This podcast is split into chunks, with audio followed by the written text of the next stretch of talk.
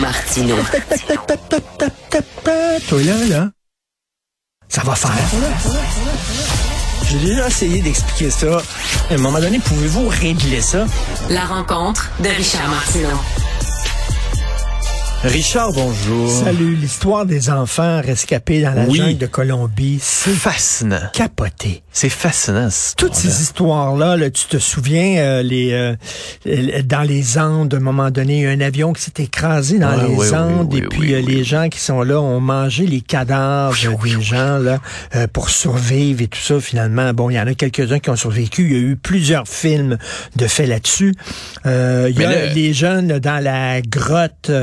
Euh, Oui, tu sais, qui est allé, euh, qui est allé visiter la grotte, là, l'eau était remontée. L'eau est puis- remontée. Il y a eu une opération de sauvetage. Ron Howard a fait un film Oui, là-dessus. oui, oui. Et là, alors, quatre enfants, 13 ans, 9 ans, 5 ans et 1 an. Ils sont dans sais, un avion avec leur mère.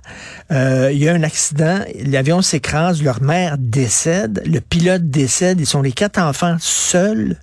Et ils ont vécu, ils ont survécu 40 jours. Dites-vous à quel point c'est hallucinant dans la jungle. Un enfant d'un an? Oui, oui.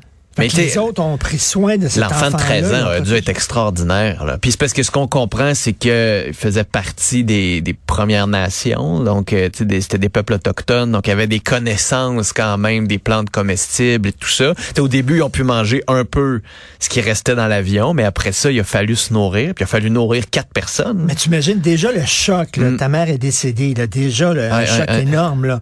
Euh, il faut qu'il passe par-dessus ça, il faut 40 jours. 40 Ça, jours. Pas, c'est pas C'est deux de jours, c'est l'eau, pas trois jours. C'est 40 C'est les besoins de base. il y a des y a des parents qui ont de la misère avec des enfants d'un an. Là.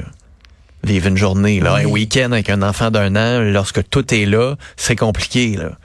Non, non, c'est moi, je trouve ça incroyable. C'est certain que toutes les, les compagnies de production sont en train de se C'est battre sûr. pour avoir les droits de cette C'est histoire-là. sûr. Mais là. je fais juste me mettre dans la, dans la peau de cet enfant de 13 ans qui doit être une force extraordinaire, une force de caractère extraordinaire qui a une, C'est réussi. une fille, c'est ça. L'aînée, c'était une, une fille, mais elle doit, elle doit être, écoute, elle doit être incroyable.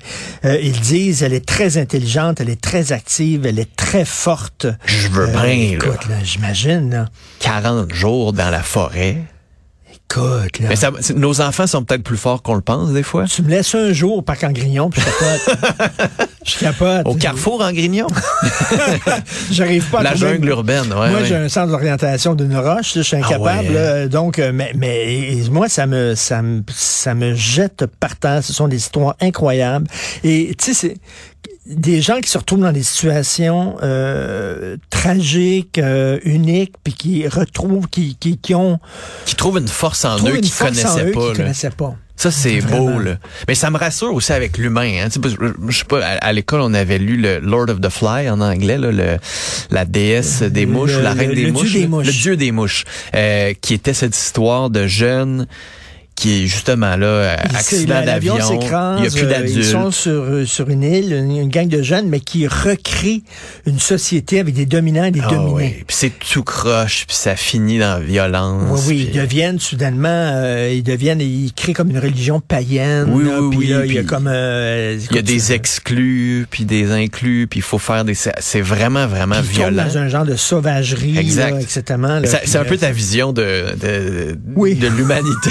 Là, Laissé à nous-mêmes, nous ne Ouais, saurions toujours, que le euh, pire. sais, c'est ça. Il y, a, il y a- il y a Rousseau et il y a Sade. Rousseau dit Ouais. l'homme n'est bon, mais la société le corrompt. L'homme est bon essentiellement. Sade, il dit au contraire, l'homme est méchant, puis il faut qu'il y ait des règles sociales pour le rendre Hmm. bon, parce que si tu le laisses seul à lui-même, il va être méchant. Moi, je suis très sadien, je ne suis pas rousseauiste, absolument pas. mais- As-tu lu euh, Jean-François Lisée ce week-end dans le Devoir quand il parlait de, de son livre, euh, il parlait de d'un livre sur l'histoire de Down of Everything, l'histoire de tout depuis le début, là, de deux anthropologistes, David Wengrove puis David Graeber, sur Rousseau et les Lumières qui auraient été inspirés par des penseurs autochtones.